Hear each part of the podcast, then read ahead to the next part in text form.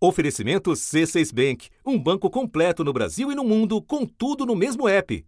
Abra sua conta. As imagens registradas no estacionamento do Carrefour, na zona norte de Porto Alegre, mostram os dois seguranças jogando João Alberto no chão. Ele tenta se levantar. Um dos seguranças o agarra, o outro dá socos no rosto e na cabeça. É possível ouvir pedidos de ajuda. Os vigilantes Giovanni Gaspar da Silva e Magno Braz Borges foram presos em flagrante.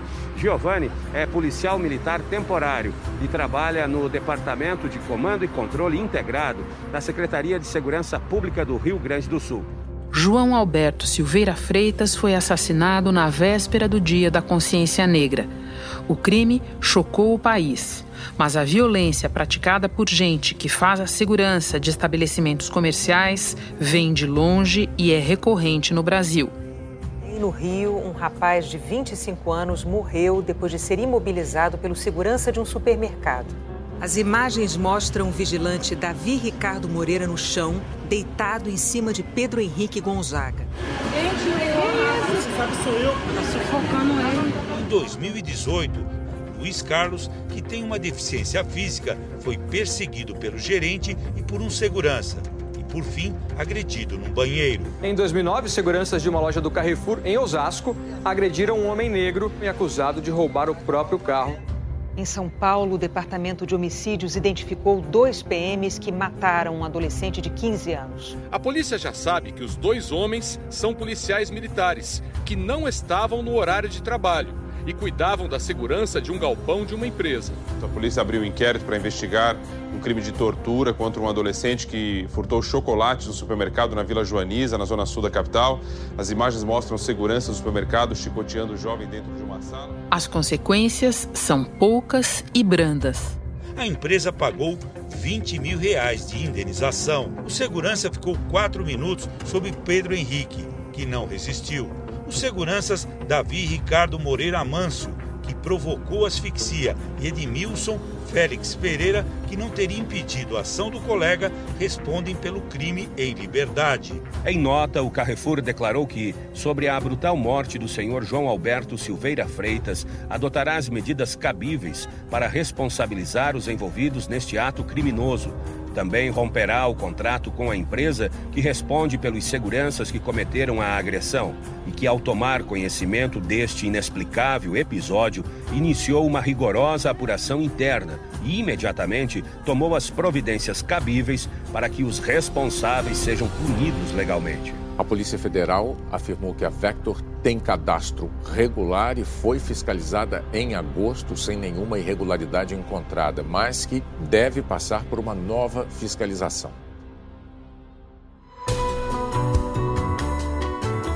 Da redação do G1, eu sou Renata Loprete e o assunto hoje é Polícia Privada o longo histórico de abusos dos serviços de segurança e a responsabilidade das empresas que os contratam.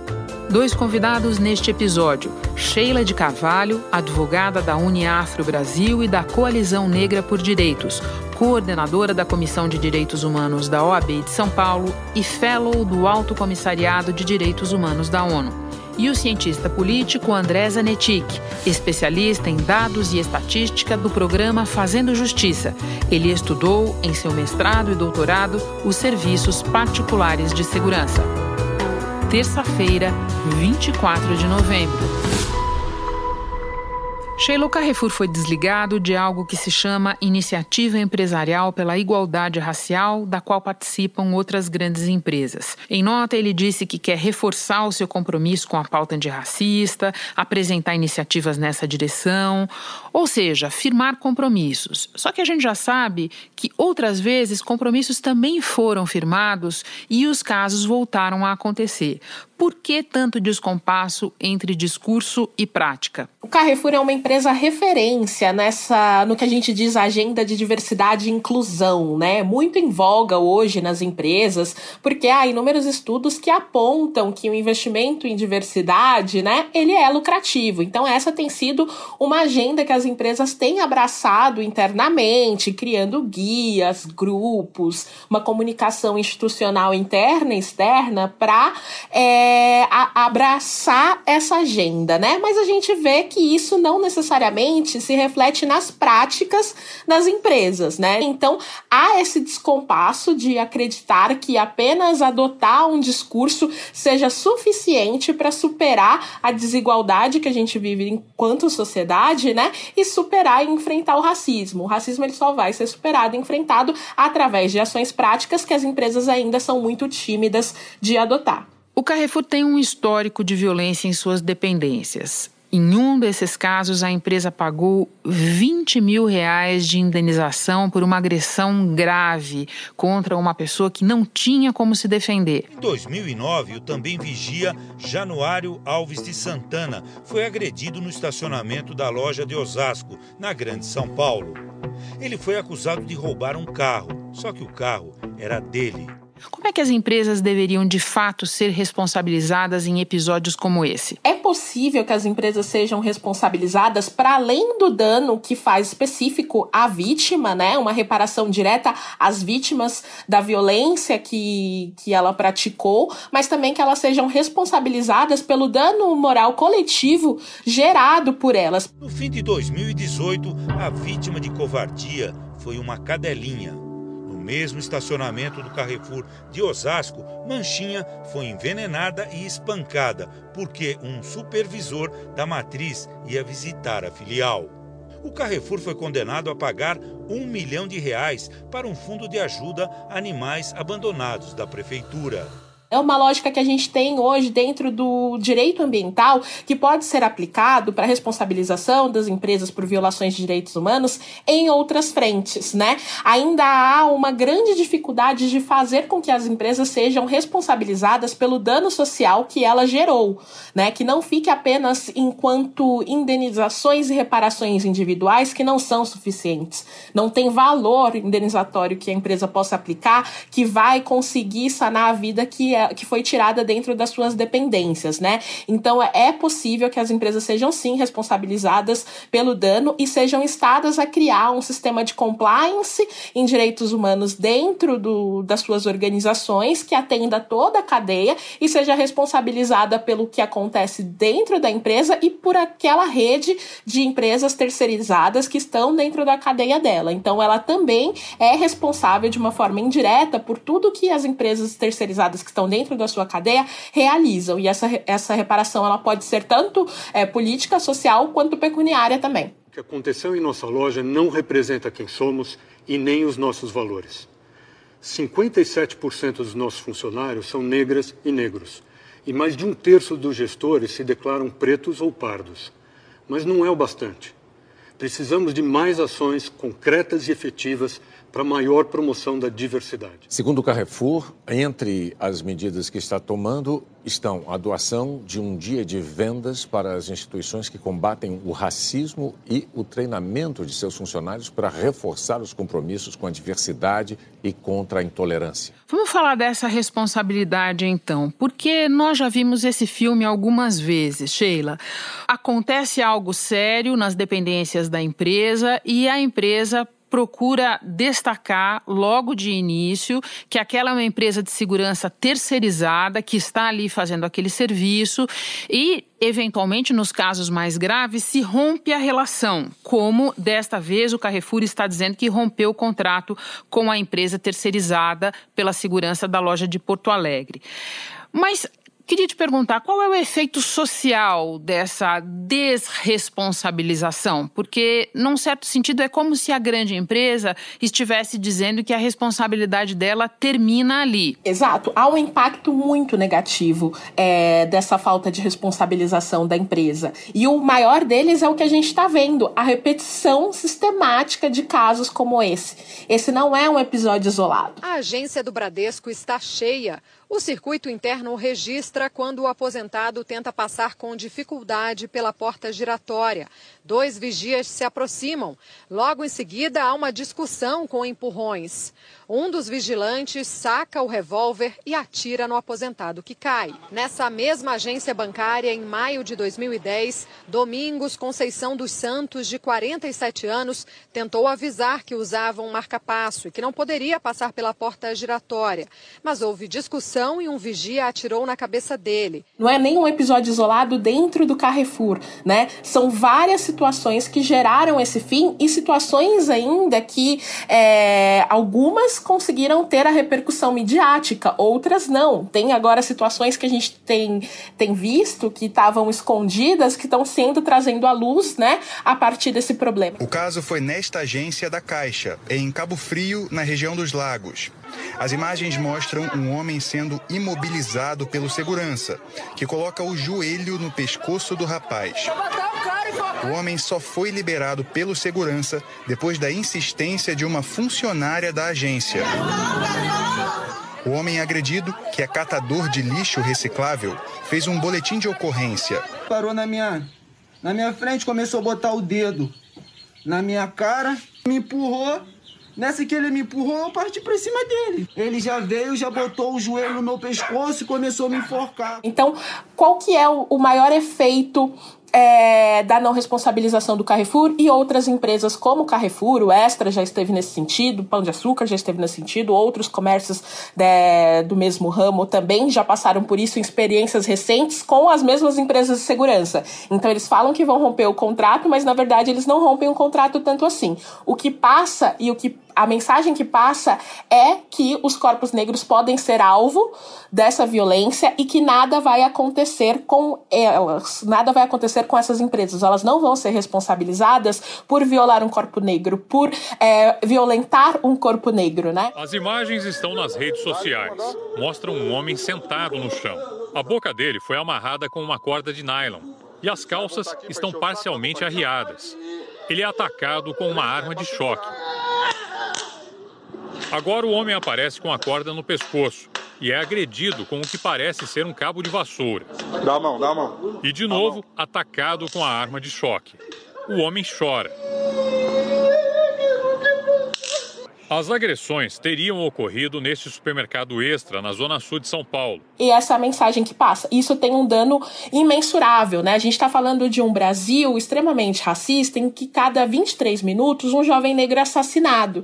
E ações como essa, que passam sem a devida responsabilização, possibilitam que essa violência se perpetue. João Alberto, um cidadão negro, morreu depois de ter sido espancado e mantido imobilizado pelos agentes de segurança brancos. Segundo peritos, João Alberto morreu por asfixia. Pouco antes do espancamento, João tinha dado um soco em um dos seguranças quando era levado para fora da loja. O que nos parece a todos nós, pela forma como que foi dita, é que havia realmente um desentendimento prévio entre a vítima e estes funcionários. Em hipótese alguma, qualquer tipo de, de, de importunação que venha se comprovar eventualmente que João tenha uh, perpetrado neste ou em dias anteriores justificam uma ação de tamanha barbárie a que ele foi vítima. Então a gente está passando por esse caso agora do Beto. Qual que vai ser o próximo Beto? Quanto tempo vai levar para a gente ter um próximo Beto? Provavelmente não muito, porque a empresa não está mudando as suas práticas, não está é, sendo impactada pela violência gerada. Uma das testemunhas disse à polícia que chegava ao supermercado e viu que havia um homem imobilizado no chão, que a vítima apresentava sinais visíveis de asfixia e que avisou os seguranças do fato, mas que eles pediram que não se intrometesse em seu trabalho, que alertou novamente os seguranças, mas já era tarde. Nesse momento, os seguranças, assustados, indagaram as pessoas que ali se encontravam se havia alguém que soubesse checar sinais vitais. Um senhor então teria se aproximado e informado que João estava morto. Os seguranças teriam ficado desorientados e se mantiveram junto ao corpo da vítima por alguns instantes antes de se afastarem. Já que você falou de ações, eu quero te ouvir sobre ações de outro tipo. No mesmo dia do assassinato do João Alberto, as ações do Carrefour fecharam em alta, apesar de a empresa listada em bolsa, se submeter a avaliações do chamado ESG, aquela sigla usada para denominar as melhores práticas ambientais, sociais e de governança que virou febre entre as empresas. Na tua leitura, os papéis do Carrefour terem fechado em alta naquele dia revela o que sobre os investidores? Mostra também que os investidores não estão levando a sério o compromisso social, né, que se baseia aí o, ESG. A gente teve uma reversão disso a partir da incidência forte do movimento negro global, né? A coalizão negra por direitos puxou um boicote ao Carrefour. O Black Lives Matter assumiu a ação de boicote da coalizão e isso foi tendo uma dimensão global, tanto que hoje no, resultado da bolsa a gente já vê ali que o Carrefour despencou, né? Por conta dessa pressão internacional que eles também estão recebendo. Agora é muito importante a gente ampliar aí o olhar acerca dos compromissos dos investidores com essa parte social, né? Tem uma pesquisa do Instituto CFA, Institute and Principles for Responsible Investment, que diz que até 2022 temas ambientais, sociais é, se tornarão significativamente próximo dos relacionados à governança em termos de importância dentro desses relatórios, né? A gente tem visto uma mobilização aí de empresas para dar mais valor à parte social é, do relatório e, e fazer disso algo a ser disputado dentro da bolsa, né? É um movimento recente que eu acredito que vai começar a gerar impactos, mas a gente vê as pessoas mais preocupadas aí em tentar fazer com que a, a parte da responsabilidade social das empresas pese também nos seus processos de negociação, né? E as empresas só vão sentir o impacto das reivindicações sociais quando essas reivindicações sociais acarretarem em danos econômicos monetários para essa empresa, que é o que a gente gente espera que aconteça no caso do Carrefour. Sheila, para terminar, eu quero voltar a um ponto anterior da nossa conversa, quando você reclamava da ausência de consequências práticas, consequências reais.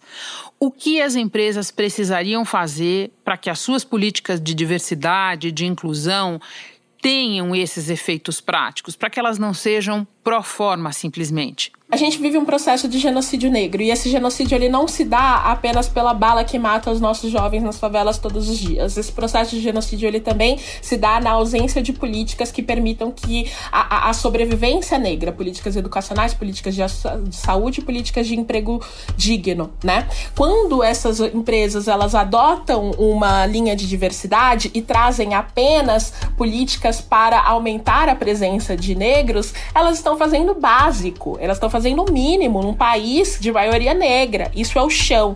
O que a gente precisa é um compromisso enfático das empresas em defesa das vidas negras, em defesa e, contra as violências sofridas pela população negra, né? O movimento do, do Black Lives Matter puxou nos Estados Unidos a partir ali de toda a mobilização em cima da, da em frente à morte do George Floyd, puxou uma ação e compromisso empresarial de várias empresas grandes, inclusive multinacionais, um compromisso de tolerância zero à violência contra as pessoas negras. Muitas dessas empresas fizeram investimentos significativos na mobilização em torno das agendas do Black Lives Matter essa mobilização que a gente vê lá nos Estados Unidos, a gente não consegue enxergar aqui no Brasil. Quantos são os CEOs que se posicionam se posicionaram publicamente contra a violência contra os corpos negros? Quais foram as empresas que vieram dessa enseada do que aconteceu no Carrefour e se posicionaram falando que ali isso não aconteceria nas empresas delas? Nenhuma, né? Então a gente ainda tem uma discrepância muito grande do que as empresas pensam que é ação de enfrentamento ao racismo e o que, que é de fato ação de enfrentamento ao racismo na prática. Sheila, muito obrigada por compartilhar conosco o teu conhecimento, a tua experiência. Bom trabalho. Muito obrigada, muito prazer com gravar com você. Hora de falar com o cientista político André Zanetic. André, eu começo te pedindo que nos explique em que contexto histórico se deu a formalização do setor de segurança privada no Brasil e como ele se expandiu até aqui? O setor de segurança privada ele teve início formalmente no Brasil é, em 1969 através de um decreto-lei que foi estabelecido naquele momento com a principal finalidade de regularizar a existência da segurança privada no setor bancário, devido ao contexto da época, do, enfim, das é, guerrilhas, dos assaltos que estavam acontecendo, na verdade eles serviram mais como um, um pretexto, né? Já havia grupos né, específicos buscando regulamentar o setor, eles estavam procurando expandir atividades na área da segurança privada e isso se juntou a, a, esse contexto específico, né? Esse foi o primeiro documento formal relativo à segurança privada.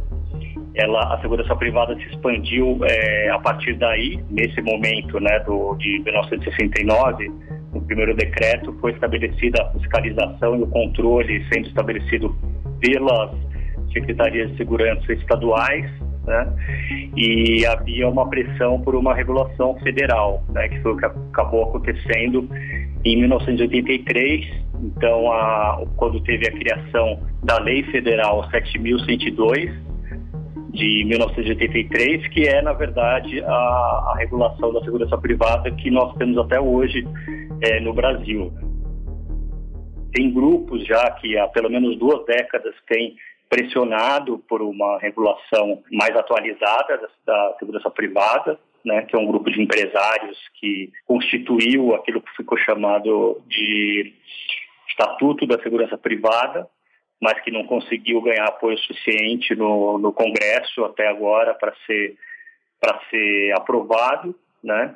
Então, a gente continua com essa lei é, federal de 83 que muitos consideram defasada. Nós sabemos os números principais desse setor hoje? Quantas são as empresas? Quantas pessoas elas empregam? A segurança privada ela tem dois setores principais, que, que é o setor de vigilância patrimonial que são as empresas especializadas que oferecem serviço de, de segurança privada, né, dos vigilantes, e a segurança orgânica, que é quando as próprias empresas criam, né, empresas não de segurança, criam serviços de segurança que atuam com base nas mesmas leis, é, nas mesmas regras com relação aos vigilantes, e que é o chamado setor de segurança orgânica. Né? Cada um desses setores tem hoje cerca de duas mil empresas e se calcula que o setor de segurança privada no Brasil como um todo tenha em torno de 700 mil pessoas, 700 mil vigilantes atuando. André, a Corregedoria da PM de São Paulo abriu investigação sobre a conduta de cabos da ativa da corporação, que são sócios da Vector, a empresa envolvida na morte do João Alberto. O que a legislação diz sobre a possibilidade de envolvimento de policiais da ativa nessas empresas de segurança particular e como esse envolvimento se dá na prática? As, as, regras policiais do regimento das polícias, né, as leis orgânicas das polícias nos estados, elas preconizam que os policiais eles podem atuar numa empresa de outra área, isso é, é mais abrangente, inclusive, que o setor de segurança, apenas como sócios, né? apenas como, como acionistas, mas eles não podem exercer nenhum nenhuma função administrativa. O que a gente vê no setor, de uma forma geral, né, é que há policiais que, que estão lá como sócios, há policiais que estão é, irregularmente atuando, inclusive com a parte administrativa, e há aqueles que, que atuam, né, mas que não colocam o seu próprio nome, né, eles atuam através de um parente, um amigo, né, e dessa forma eles atuam, inclusive, como gestores das empresas de segurança, o que seria irregular, de acordo com, a, com, com as leis que regem isso dentro das polícias. Muito em resumo, eles fazem na prática o que eles não poderiam fazer, certo? Sim, eles fazem é, na prática algo que, que, não, que não é permitido. Bom, você me deu há pouco o tamanho desse setor. Agora eu te pergunto, qual é o tamanho da clandestinidade nesse setor e quais são as consequências dela? A clandestinidade na segurança privada, é, as estimativas existentes dizem que é um número é muito grande, inclusive um número maior de vigilantes atuando né, nas empresas clandestinas do que na, nas regulares, né? Esse número é muito controverso, né? Só há estimativas, não há nenhuma precisão com relação a esse número, né? Por serem atividades irregulares. Mas o que a, o, aquilo que, que se sabe é que se trata de um, de um setor vasto, né? É, e que só amplifica o, o conjunto daquilo que a gente chama de segurança privada, seja regular ou irregular. André, quando a gente analisa o histórico desses casos, o histórico de abusos, de violência, eventualmente de tortura e de morte, como a gente acabou de ver no caso mais recente, a gente percebe que as consequências é, são muito poucas. Tá? E, e eu queria que você nos explicasse por que isso. É um problema do regramento, da regulação, é falta de fiscalização, é uma questão estrutural, nós toleramos isso. Por que é que tem tão pouca consequência? Não há uma pressão social, uma preocupação social que faça com que esses casos sejam é, investigados e punidos da forma como, como deveriam. Né? Um grupo de vereadores negros eleitos no último domingo fez um protesto em frente ao supermercado. O Carrefour anunciou que não abriria em respeito à vítima. No início da noite, houve mais um ato para pedir justiça e de repúdio à violência. Justiça! O Carrefour disse ainda que considera as manifestações nas lojas da empresa legítimas e que está disposto a debater com a sociedade, buscando soluções para que casos como este não voltem a acontecer. E em se tratar, geralmente, por uma ação de setores da segurança que estão ligados a grandes empresas e uma população vítima que tem normalmente um perfil de, de pessoas negras, pobres, uma característica que nós já temos né, bastante entranhada na nossa cultura, que é de, de, culpabilização de determinados setores da sociedade, ela acaba se cumprindo durante esse processo, né? E na maior parte dos casos que a gente tem até aqui, uma investigação e uma culpabilização efetiva não tem ocorrido. André, muito obrigada pelas informações, pela conversa. Bom trabalho para você aí. Muito obrigado. Bom trabalho.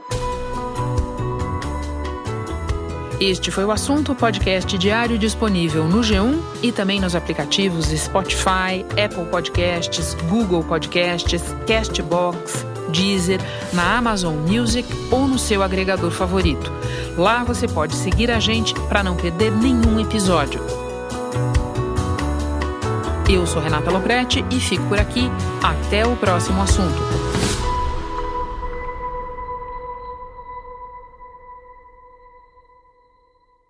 Você no topo da experiência financeira que um banco pode oferecer. Escolha um banco completo no Brasil e em qualquer lugar do mundo. Abra sua conta no C6 Bank.